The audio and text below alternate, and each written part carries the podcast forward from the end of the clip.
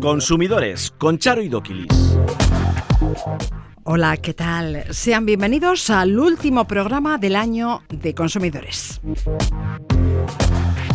El gobierno español suprime durante seis meses el IVA del pan, la leche, la fruta, la verdura y las legumbres. Y rebaja del 10 al 5% el del aceite y la pasta. Ahora habrá que estar atentos a que esa rebaja se traslade al precio de los alimentos. La subida de los precios empeora la dieta de las familias. 8 de cada 10 compran alimentos de peor calidad. Irache aconseja valorar la marca blanca para ahorrar en la cesta de la compra. Plan para combatir el envejecimiento y fomentar la natalidad en Euskadi. Se prevé que en marzo se puedan solicitar ya las ayudas por hijo. ¿Qué ha sido lo más buscado en Google este año? ¿Qué noticias y personajes han despertado más interés? Comienza Consumidores.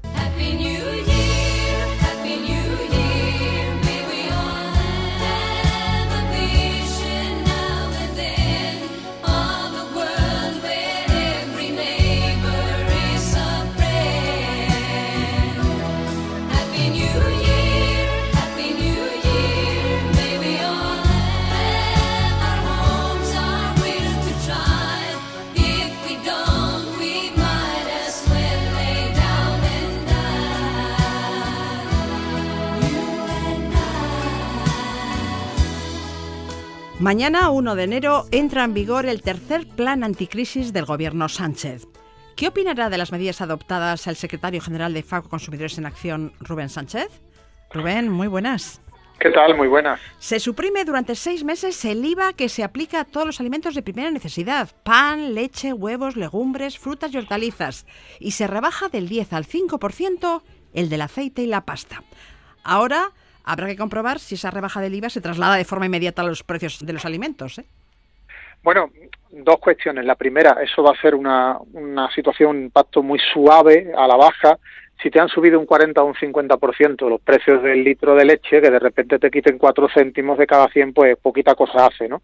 Yo vengo de que mi marca de leche, la que compraba el año pasado, me costaba 70 céntimos y hoy me cuesta 1,20. Eh, esos 50 céntimos no me los quita nadie, no me los quita una bajada del IVA ni de lejos, ¿no? ni la décima parte lo va, lo va a recortar. Por tanto, es una medida excesivamente suave que debería haber sido otra la que se llevara a cabo, intervenir precios. Eso lo dice la ley de comercio del año 96. ¿Pero se, pueden, intervenir los precios? Claro, si lo, dice, si lo dice nuestra ley marco en materia de comercio. Cuando no haya competencia, se pueden intervenir los precios. Cuando se trate de una cuestión importante para la ciudadanía y habla la norma específicamente de alimentos, se pueden intervenir precios. ¿Se hace? No. El martes se anunciaba también un cheque de 200 euros para rentas inferiores a 27.000 euros anuales y con un patrimonio no superior a 75.000. Estos bonos no sabemos si serán compatibles con los del Gobierno vasco, bonos de entre 150 y 300 euros y que según los primeros cálculos van a beneficiar a unas 2.500 familias vascas. Serán tres bonos cada dos meses durante el primer semestre de 2023. Bonos para cubrir necesidades básicas de alimentación y limpieza. Vale, está bien, evidentemente nadie va a despreciar que le entreguen 200 euros como no despreciaría 100 ni 500. La cuestión es que eso tampoco soluciona el problema. Nos ha subido la cesta de la compra más de 200 euros en lo que va de año. No sabemos por cuánto habría que multiplicar esos 200 euros para calibrar la subida. Por tanto, es otra actuación leve. Aquí hay que tener en cuenta que las dos medidas que lleva a cabo el Gobierno no perjudican a los especuladores. A los que han inflado sus precios no se les obliga a volver atrás ni al precio que había en agosto, ni al precio que había en abril, ni al que tenían en diciembre del año pasado. Por tanto, el gobierno tendría que haber sido muchísimo más contundente. ¿Que las medidas van a ayudar un poquito? Pues sí, un poquito solo a algunas familias, pero tampoco como para lanzar las campanas al vuelo. El decreto incluye también prorrogar la subida máxima del 2% de los alquileres hasta el 31 de diciembre de 2023 y congelar durante seis meses el precio de los alquileres cuando se tengan que renovar contratos. Sí, bueno, esta medida es interesante. Se, se, plantea el continuar con algo que ya se hizo el año pasado. No van a subir los alquileres el IPC, sino el máximo del 2%. Eso está bien. Alquileres que ya finalizan, alquileres de vivienda, que acaba el periodo eh, de cinco años, por ejemplo, pueden prorrogarse otros seis, siempre salvo que el propietario lo necesite para vivir él o un familiar muy directo, ¿no? Eh, bueno, eso también va a ayudar, pero nos gustaría una intervención en el mercado del alquiler, que la legislación contemplara una fijación de precios máximos en aquellas zonas donde están especialmente caros y que las administraciones pudieran poner un tope y que esos pisos que hoy se alquilan por 800 euros, pues igual se alquilaran por 500. Y se mantiene durante seis meses más la suspensión de desahucios y el corte de suministros esenciales para los hogares más vulnerables. La cosa es que en España se producen más de 100 desahucios al día. Hay a lo mejor jueces que no se enteran, hay protocolos que no se cumplen y eso tendría que hacerse, hacerse ver, ¿no? Junto al tema de que si un consumidor es vulnerable lo tiene que comunicar y el consumidor que es vulnerable no sabe que es vulnerable, no sabe que puede comunicarlo a las administraciones, no sabe que puede pedir un bono social y ahí hay un gran problema de falta de comunicación institucional. El Ejecutivo también ha aprobado la bonificación de 20 céntimos al combustible solo para el transporte profesional por carretera, agricultores, navieras y pescadores, eliminando así su carácter general del que se beneficiaban todos los ciudadanos. Bueno, aquí lo mismo. Haz algo para los empresarios, el ciudadano de a pie lo pierde, la gente con más bajo nivel adquisitivo lo pierde. Los datos indican además que ese descuento ha beneficiado más a los más ricos y por tanto, bueno, no es una medida que nos, conven que nos haya convencido y lo dijimos desde el minuto uno. ¿Por qué no se intervienen los precios? ¿Por qué no se plantea en Bruselas, igual que se ha convencido la Comisión Europea de poner el tope al gas, por qué no se plantea en Bruselas que hay que volver a políticas intervencionistas en las que si hay gente que quiere ganar demasiado dinero, los señores de las petroleras, de las eléctricas, etcétera, ¿por qué no se le pone un máximo al precio de la gasolina como ocurría en España hasta 1998? Al final todo viene de dinero público y con dinero público no se puede solucionar todo para que los que se forran se sigan forrando, que es el gran problema. Es decir, no es dinero público para resolver una catástrofe. No estamos hablando del volcán en las Islas Canarias, que por supuesto que hay que destinar dinero público. Estamos hablando de una serie de grandes empresas que están ganando dinero como nunca, inflando precios sin justificación, y nosotros en lugar de tomar medidas para forzar una intervención de los precios, lo que hacemos es poner dinero público para que se maquillen las cifras. Pero ellos siguen ganando lo mismo. Ahora que hablas de las energéticas, se prorroga también la bajada de impuestos del gas natural y la electricidad. Electricidad que, por cierto, se ha abaratado esta semana hasta valores de hace dos años. Sí, a ver, que está bien, lo mismo. Eh, vemos cómo tener un impuesto del 5% en lugar del 21% nos recorta algo la factura.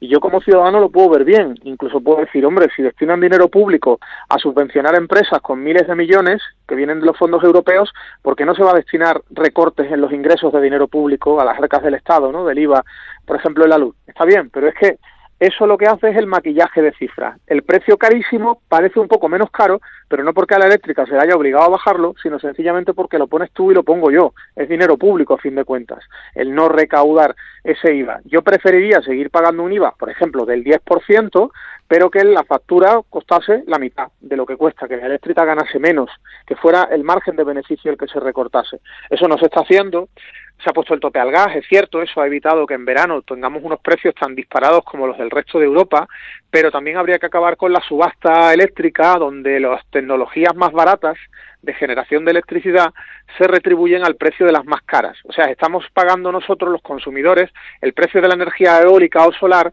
al precio de las de las centrales de ciclo combinado de las de centrales hidráulicas. Y eso no es justo. Hay que cambiar ese modelo y hay que defender eso en Bruselas. Todas estas medidas bien nos vendrán considerando el precio de todo y especialmente de los alimentos. Y como consecuencia de la subida de los precios de los alimentos, está empeorando la dieta de las familias. Así lo habéis constatado tras una encuesta realizada a 5.000 personas, ¿no? Sí, eh, vemos cómo el efecto de la subida de precios es empobrecimiento de la dieta. Ocho de cada diez familias dicen que están tirando de comprar algunos productos de peor calidad que antes. Por ejemplo, el que compraba cerdo ibérico ya no lo compra ibérico. El que compraba merluza, pues ahora se tira por un pescado más barato. La gente dice, en un 20% aproximadamente, que está comprando más ultraprocesados. Un 33% está tirando más de las conservas frente a los productos frescos el 51% de las familias consume menos pescado. De hecho, hemos visto una bajada de casi 20 puntos en el consumo de pescado de uno a tres días en semana por parte de las familias.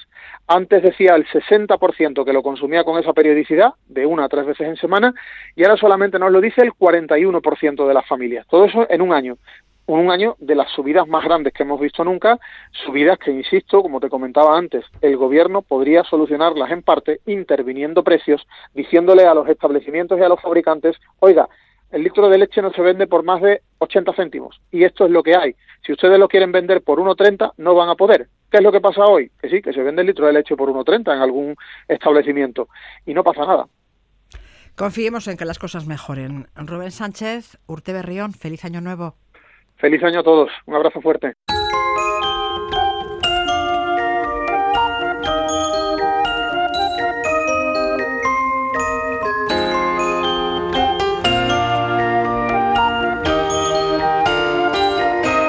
We get it almost every night when that moon is big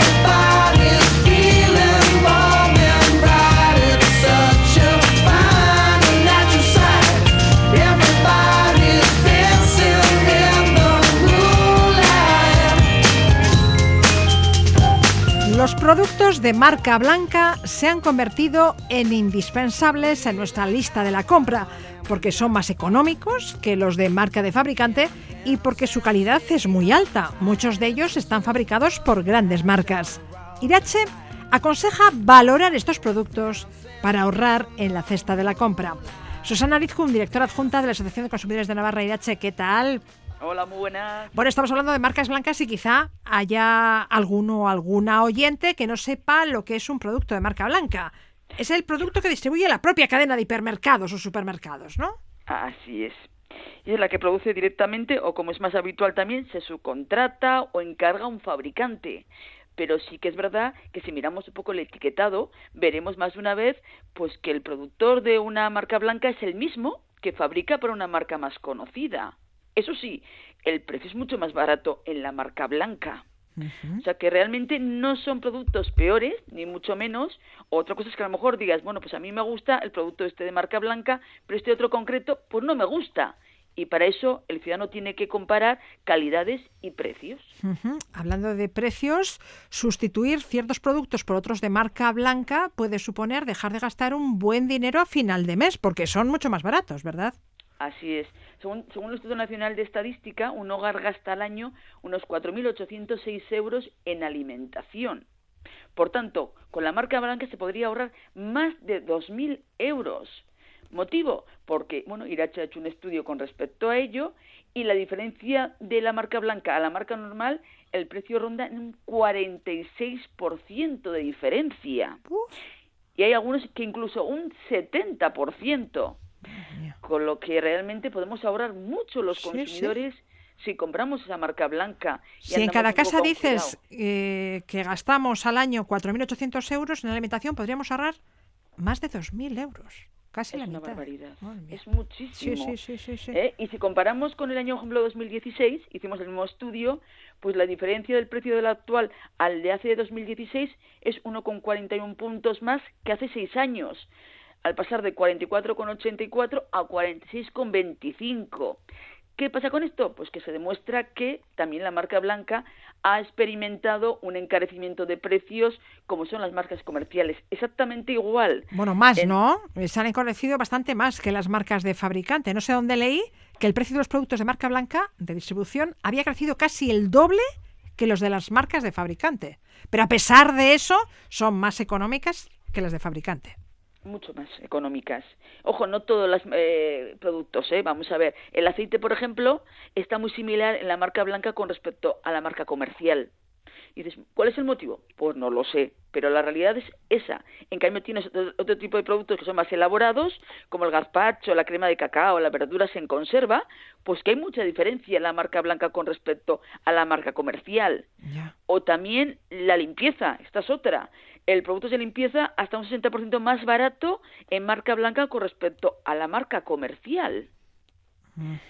¿eh? Y al final vamos a ver, hay veces que dices, ¿y cuál es el motivo de todo esto? Bueno, pues es verdad que las empresas tienen su marketing, ni lo dudamos. La prueba es que hay algunas que viven realmente muchísimo de la marca blanca suya, ¿eh? y es lo que más llama la atención, lo que buscan en la publicidad, en los escaparates, etcétera. Y en cambio hay otros que en cambio viven mucho más de la marca comercial ¿eh? Lo que también hay que tener claro que esas marcas comerciales que todos oímos, pues salen en televisión. Al final todo eso... Y hay que pagar esa publicidad, claro. Tiene, Ya, tiene ya, coste. ya. Exacto.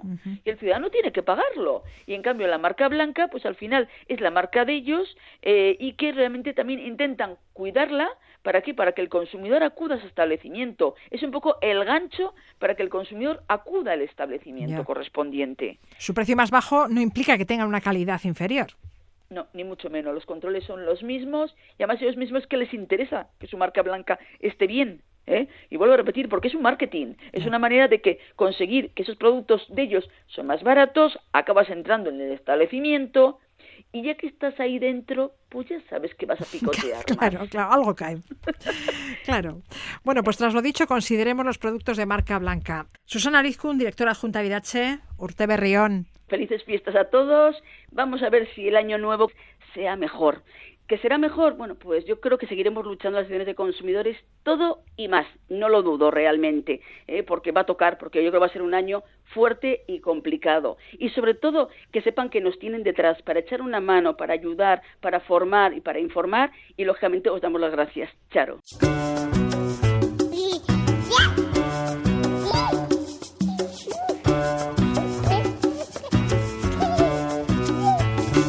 Neszka, ciki, ciki, neszka, ciaka, ciki, cio.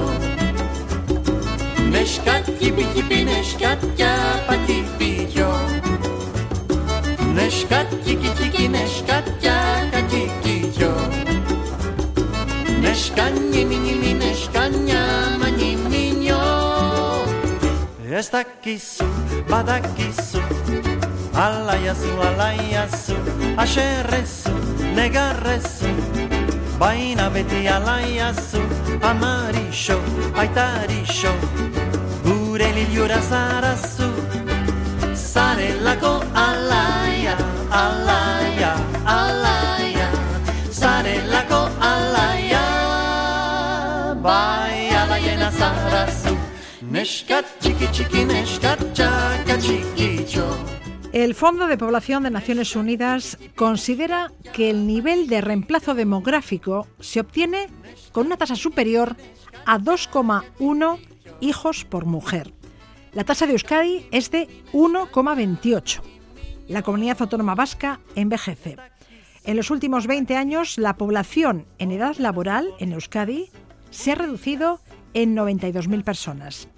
Y la previsión es que se reduzca en 220.000 personas más para 2050. En abril, en una sesión parlamentaria monográfica para combatir el envejecimiento en Euskadi y fomentar la natalidad, el Endacari anunciaba una serie de ayudas públicas de cara a 2023. Hablamos de ellas con Irune Moguruza, la directora de Familias e Infancia del Departamento de Igualdad, Justicia y Políticas Sociales del Gobierno Vasco. Señora Muguruza, ¿qué tal? Bueno, bien. ¿Ha llegado el momento de apostar por las ayudas directas a las familias?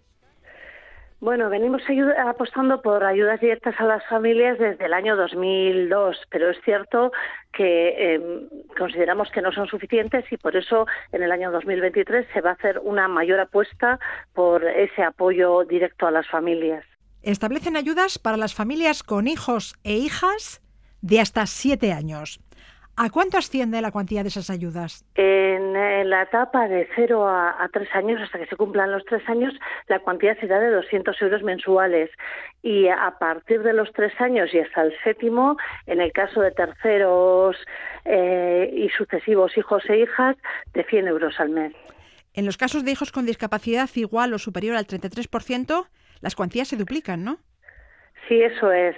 Eh, las ayudas que tenemos actualmente en vigor también se duplicaban, pero se hace una apuesta también mayor a partir del 2023, puesto que las cuantías eh, de las ayudas son mayores.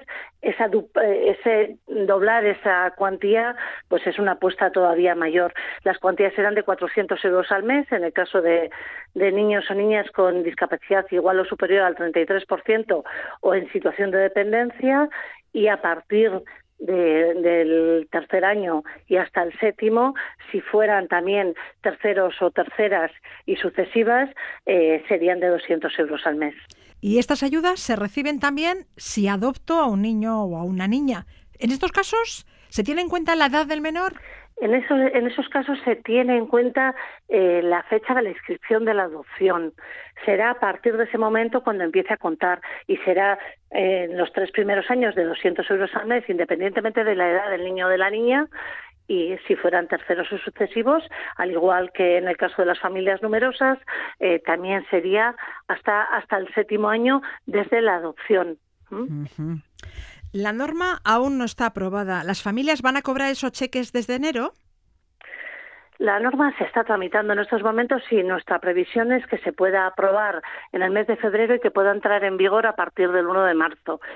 Eh, aunque sea desde esa fecha cuando se va a poder presentar solicitudes, eh, el reconocimiento será con carácter retroactivo desde el 1 de enero y en el primer pago que se realice se concederá la ayuda de los meses que hayan transcurrido desde el 1 de enero hasta la concesión. Y cuando se apruebe esa norma, se anulan las ayudas actuales. Sí, eso es. Hasta que se apruebe eh, el nuevo decreto, las, ayudas actuales siguen en, vigor y las familias podrán solicitarlas.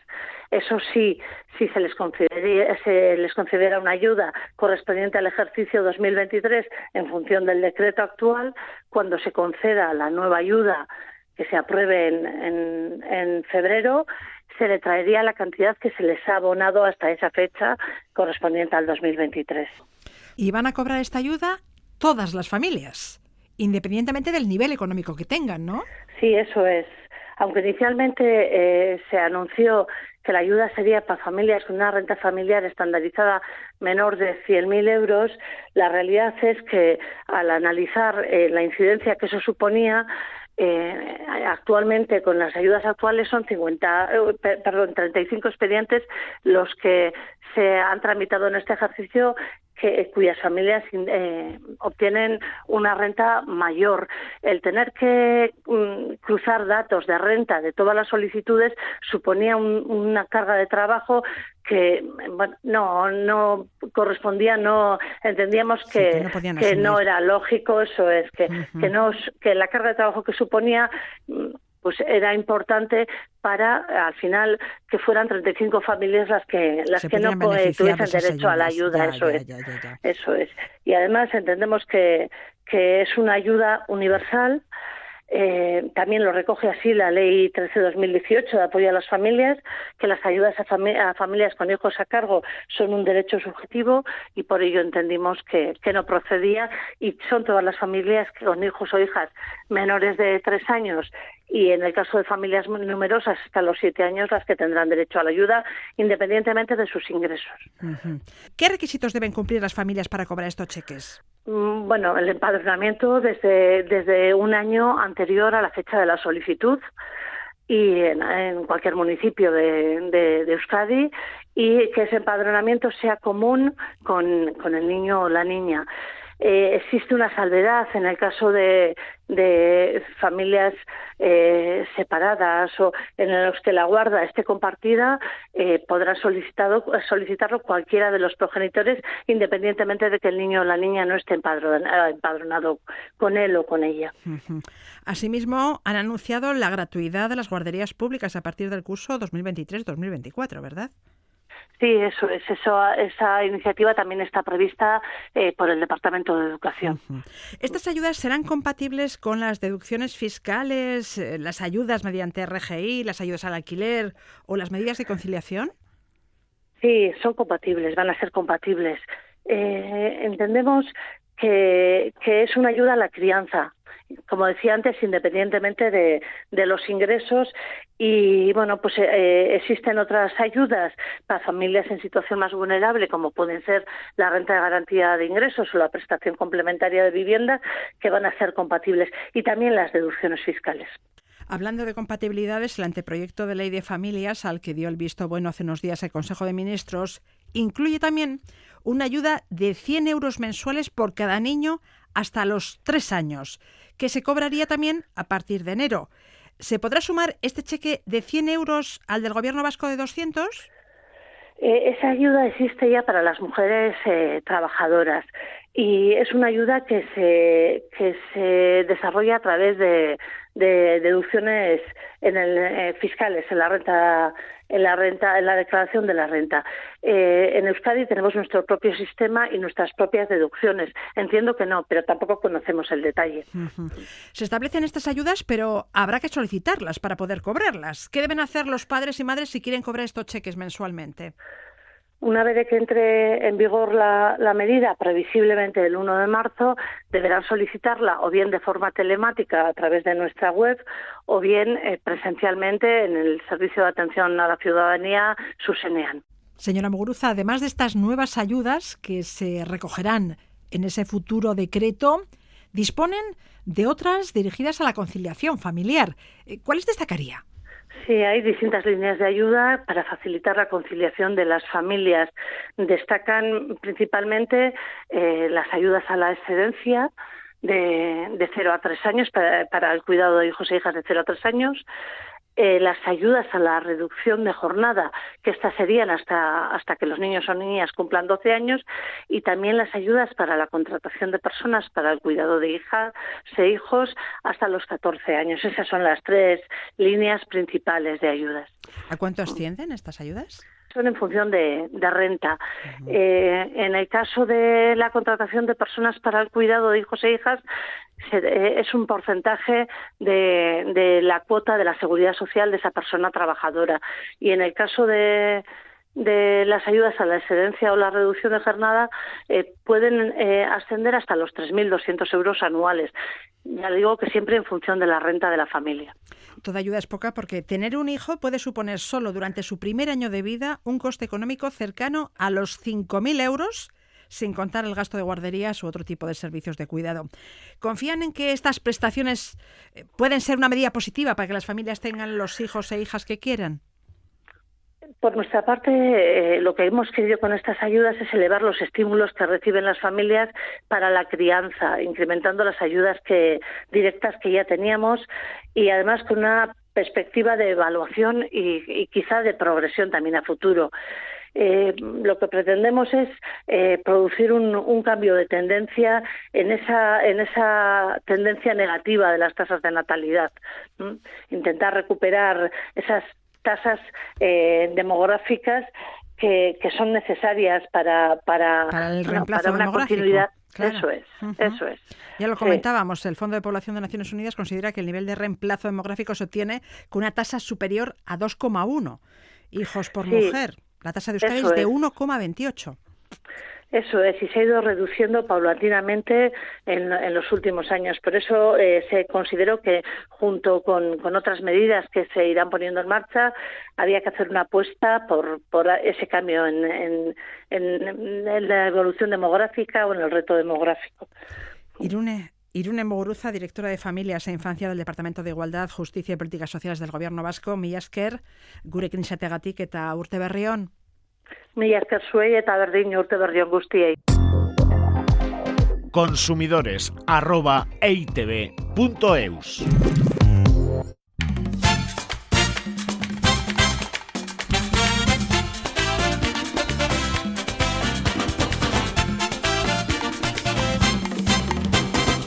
Qué lindo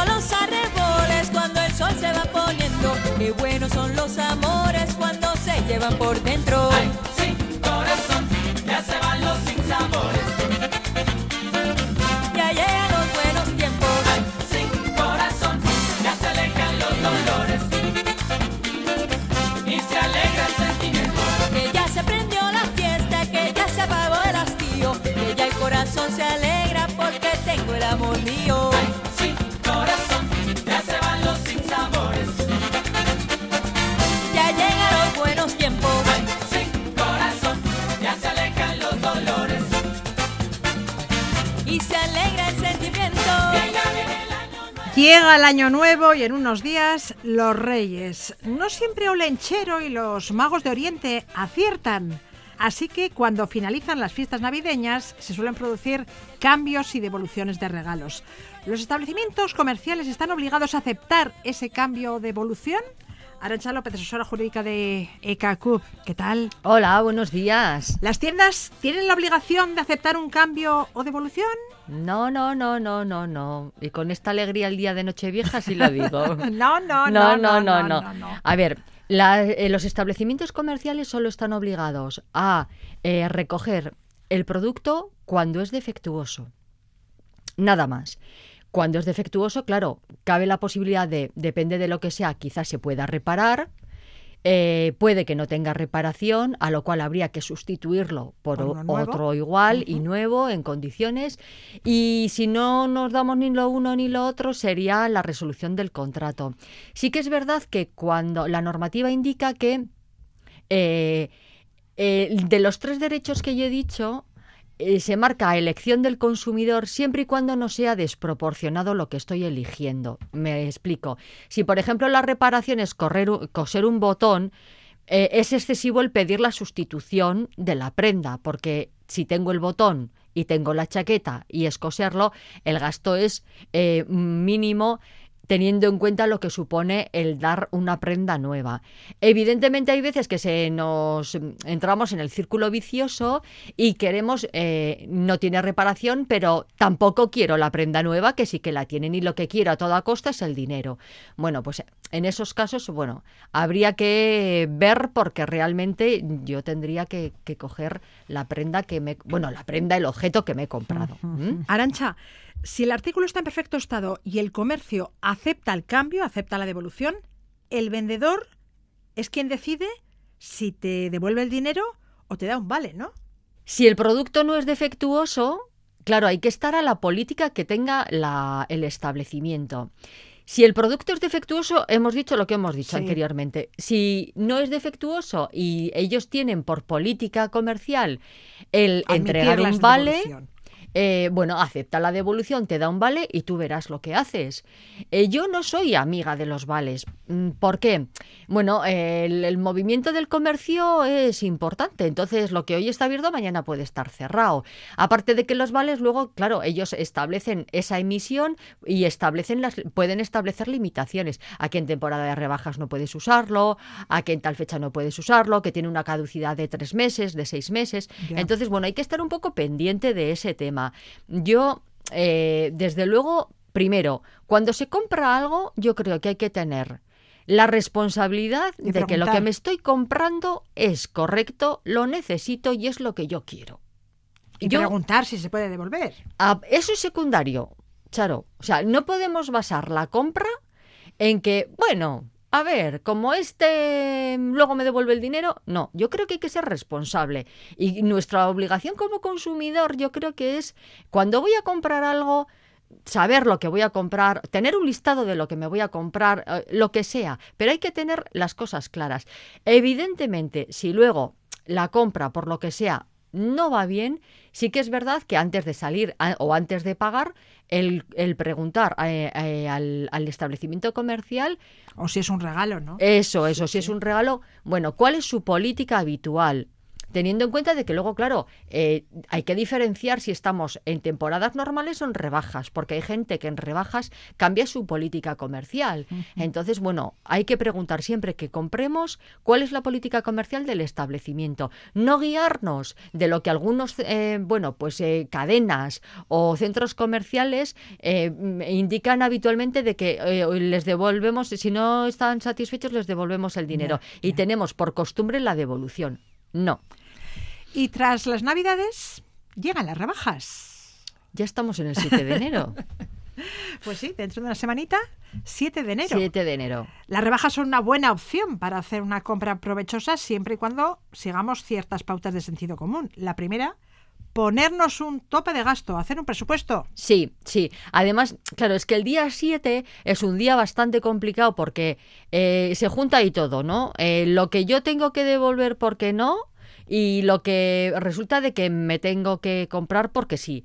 Entonces, bueno, yo creo que sería interesante lo que he marcado antes de hacer una lista. Está muy bien el hacer una lista para los que vayan a disfrutar del Día de Reyes. Está bien que se haga una lista. Y además, em, mirar un poco qué cosas nos pueden interesar luego para rebajas en complemento a lo que estamos haciendo en Reyes, que también nos puede servir para ver la variación del precio y tener eh, conciencia un poco de si el artículo que luego voy a querer eh, adquirir en rebajas ya está rebajado. Entonces, bueno, yo por mí, desde luego, la lista, efectivamente, con un tope de gasto. Bien.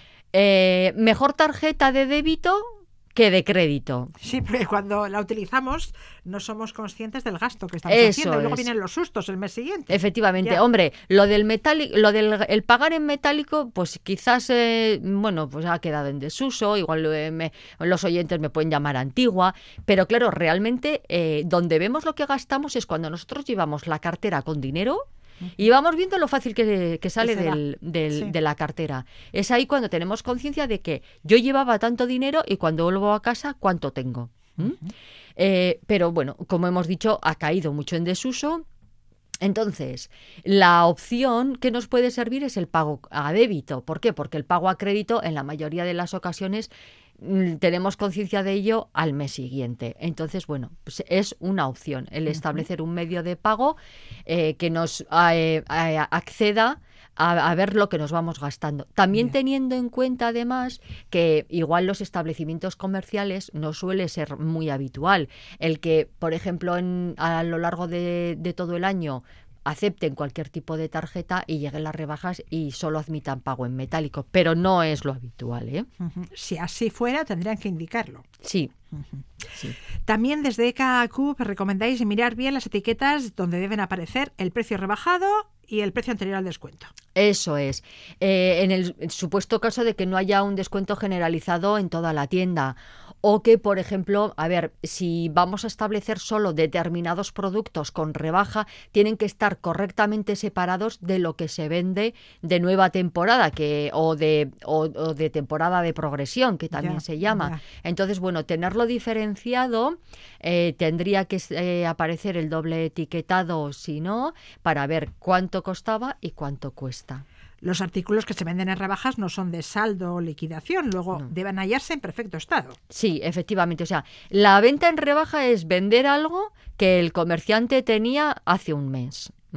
Eh, los saldos, liquidaciones o otro tipo de ventas no tienen nada que ver con la rebaja. La- las rebajas están limitadas al tiempo que marque eh, el permiso que se da por parte de la Administración. Los comerciantes tienen un mínimo de una semana y un máximo de dos meses. En ese plazo pueden o, o estar en rebajas los dos meses si han pedido ese permiso a la Administración. Puede ser de una semana, de 15 días, de un mes, de lo que quieran. Pero además tiene que estar, eh, en teoría tendría que estar a eh, ser visible el cartel indicando eh, cuál es el, el plazo que esa tienda tiene en las rebajas.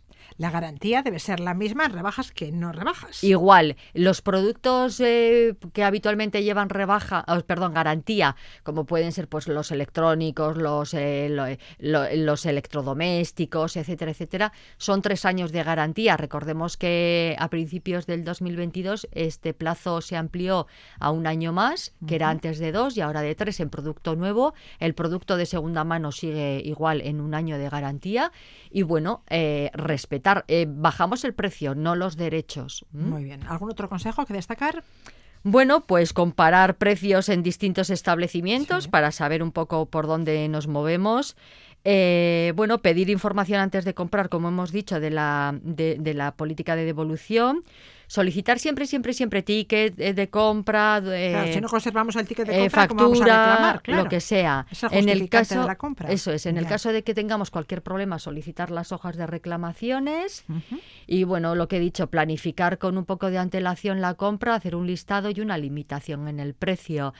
Y bueno, pues si hablamos de compras online, tengan ustedes en cuenta 14 días de desestimiento sin causa justificada. Bien, podemos devolver ese artículo sin mm, dar ningún tipo de explicaciones. Eso y es. tenemos 14 días naturales para hacerlo. Eso es, eso es, 14 Bueno, días. pues ya lo saben, si necesitan una prenda de abrigo, unos buenos zapatos, aprovechen ahora y beneficiense de esos descuentos, pero no pierdan la cabeza. Eso es. Lo que siempre les decimos. Sí, una compra que lo hacemos porque, ay, qué bonito que me ha entrado por los ojos, al final termina siendo una compra irresponsable.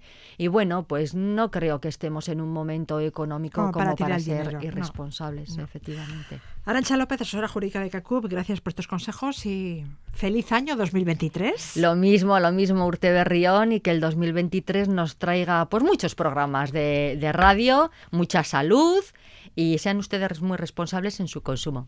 Agur. Es una voz. Oh,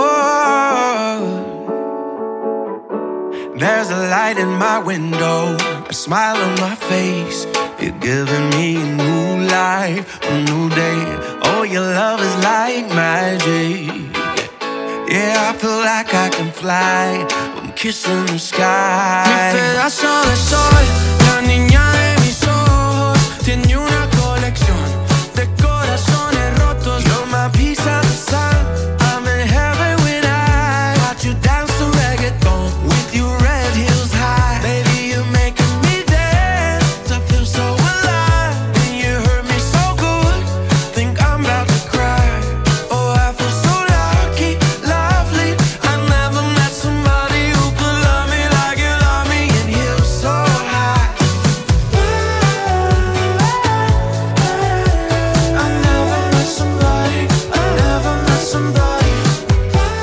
Acaba 2022. ¿Qué ha sido lo más buscado en Google este año? Yuri Kenner, ¿qué tal? ¿Qué tal? Google es un buen termómetro para saber qué cosas nos han interesado más como sociedad. ¿eh? Sí, sí, yo creo que al final también nos sirve para hacer un pequeño resumen ¿no? de, del año, porque al final todo lo que nos preocupa, todo lo que nos rodea, terminamos buscándolo en Google y todas esas, esas tendencias pues se van registrando y Google las publica siempre a finales de año para que veamos ¿no? qué es lo que ha ocurrido en nuestro entorno, qué, qué- cuáles son han sido los temas que más se nos han pasado por la cabeza durante, durante todo el año. ¿Y qué noticias y personajes han despertado más interés en 2022?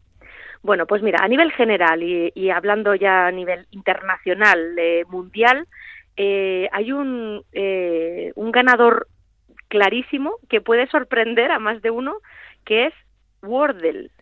¿Qué La es palabra Wordle? Wordle es un, un juego eh, bueno, que se puso de moda bueno, a, en el- a principios de año, en, en primavera, eh, que consiste en adivinar una palabra de cinco letras, solo puedes hacer eh, un intento cada día y bueno, es que generó mm, bueno, pues muchísimas eh, muchísimo interés, muchísimas búsquedas en Google, se han creado versiones en euskera en, en- en decenas de, de idiomas.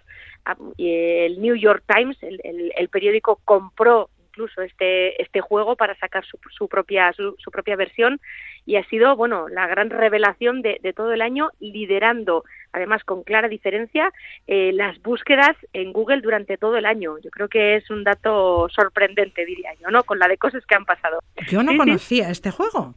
Wordle, pues mira, Wordle. además, además lo recomiendo porque es súper entretenido, no hay posibilidad de que genere ninguna adicción porque solo puedes jugar una vez al día únicamente y es, es bueno, muy entretenido, ¿no? Adivinar una palabra de cinco letras cada día, ¿no? E incluso han salido versiones temáticas, ¿no? Pues de, yo qué sé, de películas, la parte de una versión de con palabras con términos científicos, una versión, bueno, pues que con términos de, de naturaleza, en fin, eh, hay un hay un sinfín de, de, de variantes ahí que merece la pena echar un vistazo. ¿eh? De Pues verdad ya has despertado mi curiosidad.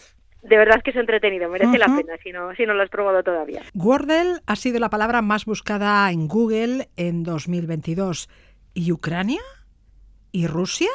Pues están, eh, bueno, después, ¿no? Después de este juego, ahí sí que están eh, entre los intereses más buscados, estaban Ucrania y Rusia.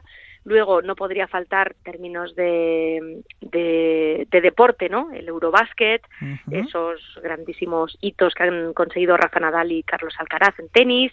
Sí. Eh, no nos deja tampoco de lado pues la prensa del corazón, ¿no? Tamara Falcoa está también en ese en ese ranking eh, la preocupación por el cambio climático, Will Smith con su bueno aparición, ¿no? Esa ese bueno ese eh, Bofetón, eh, torta. bofetón, sí. que hubo, ¿no? en la ceremonia de los de los Oscars Sí. y luego la viruela del mono, ¿no? Que también Mm. después de lo que hemos pasado con el coronavirus, bueno, pues fue otro de los de los virus que, que bueno que había generado cierto cierto interés, ¿no? ¿Y Pues Qatar no aparece? Interesante. Qatar no ¿O el aparece. Mundial de Fútbol? El mundial no, no aparece entre los, los términos más, eh, más buscados.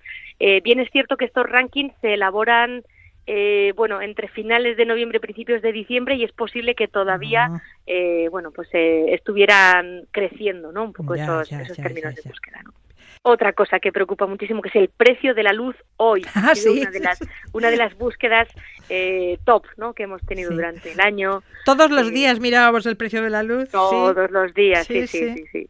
Luego, bueno, pues eh, eh, síntomas del coronavirus, de la variante Omicron, el Benidorm Fest, ¿no? Ah. Ese, ese festival para elegir al representante de Eurovisión, pues también ha generado muchísimo interés, la reina de Inglaterra, en fin, eh, pues como digo, sirve para hacer un pequeño resumen, ¿no? De todas las cosas que hemos pasado durante el año que muchas veces eh, se nos olvidan, ¿no? Y, y los personajes, bueno, pues ahí ahí están, ¿no? Eh, tenemos un poco de todo, desde, pues, un poco de entre famoseo, Tamara Falcó, Will Smith, Isabel II, Chanel, relacionado ahí también con El Benidorm con- Fest y el Eurovisión. Benidorm Fest. Eurovisión, eh, Olivia Newton-John, que nos ha dejado Sí. este año, Rigoberta Mandini y por supuesto Vladimir Putin, aunque sorprendentemente también bastante abajo en el en el ranking. Iruri, ¿qué hace Google con toda esta información de las búsquedas? Eh, ¿Cómo gestiona estos datos? Bueno, yo creo que es algo que, que nos solemos preguntar de vez en cuando, ¿no? Porque siempre sobrevuela, de, no, no, yo no voy a utilizar Google porque es- eh, me guarda mucha información sobre mí, ¿no? ¿Qué hace todo esto? Bueno, em, tanto cuando buscamos algo en Google y tenemos la, la sesión iniciada, por ejemplo, en el navegador Chrome o en, el- en la propia plataforma Google, incluso cuando navegamos por Internet desde un móvil Android, también, eh, bueno, en determinados eh, contextos desde, desde iPhone o incluso, bueno, pues en el, en el ordenador, eh, Google tiene muchas formas de ir recogiendo pequeños datos sobre nosotros o deduciendo, más bien diría yo, información sobre nosotros, los intereses, cosas que nos preocupan, cosas que nos gustan, qué cosas solemos hacer, cuáles son nuestros hábitos. No necesariamente es información que proporcionamos nosotros directamente, sino que, como digo, las va deduciendo en función, bueno, pues determinados, eh, bueno, pues hábitos o comportamientos que tenemos en, en Internet, ¿no? Y toda esta información la mete en una coctelera y genera con todos esos datos un perfil de intereses y eh, que lo utiliza después para mostrarnos anuncios o publicaciones que considera que pueden ser interesantes o pueden ser relevantes para Ya, nosotros. ya, Es decir, ya, deduce que nos interesa el fútbol, pues nos van a aparecer anuncios relacionados con eso, ¿no?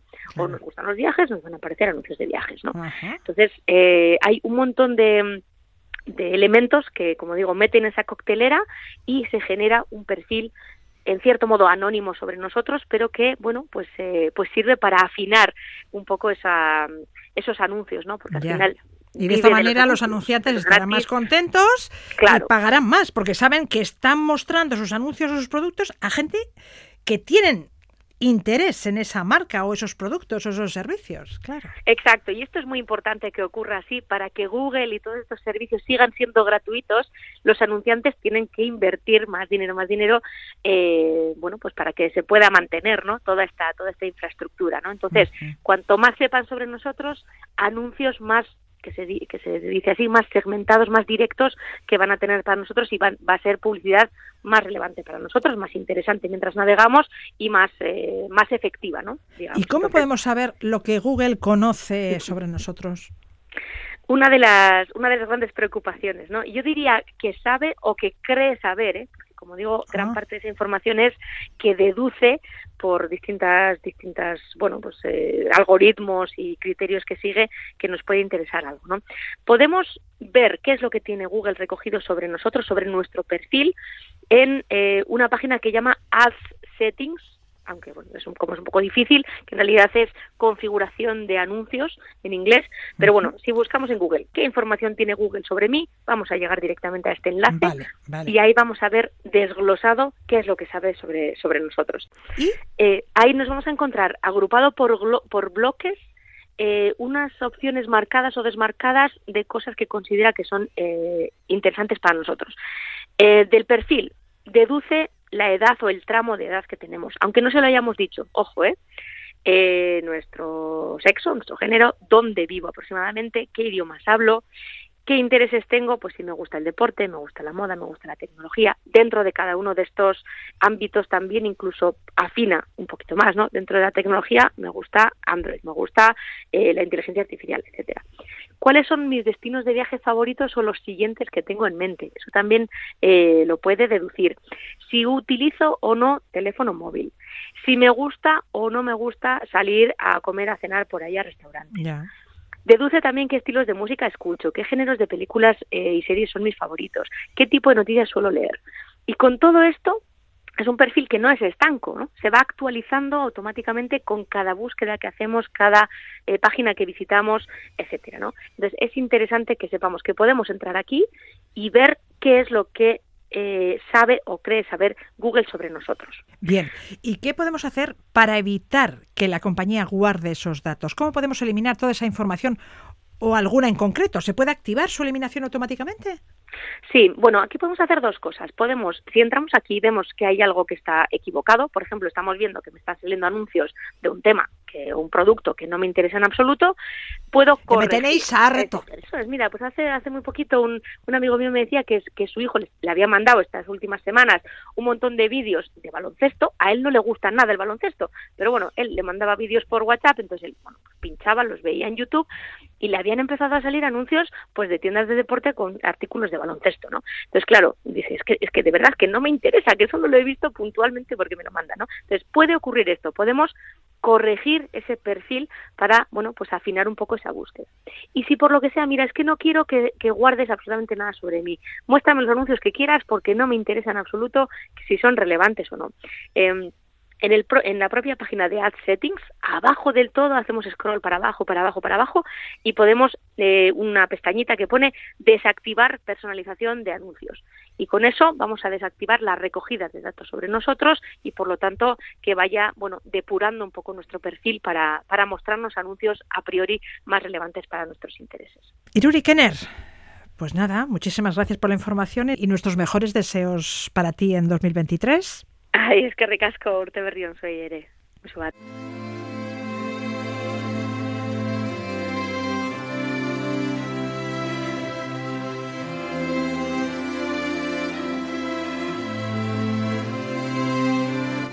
Oímos París, tema incluido en el disco Limones de Oro de Isaro, álbum que presentará la compositora y cantante de Mayavia el próximo sábado en el Teatro Principal de Vitoria. Nos vamos. Gracias por su compañía y feliz año. Datorren urtera arte. Ongi izan.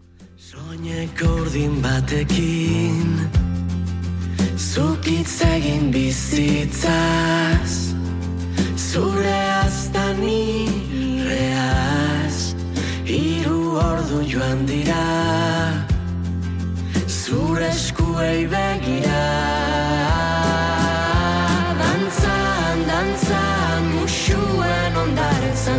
Dameko plazan.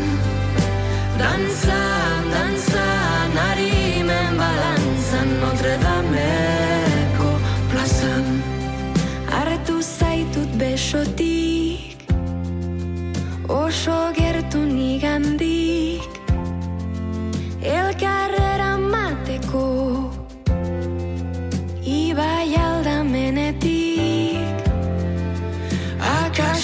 dizut esan Maite dudala bizitzak Zure begietan. Egiten duen isla. Dantzan, dantzan, musuen ondartzan Notre Dameko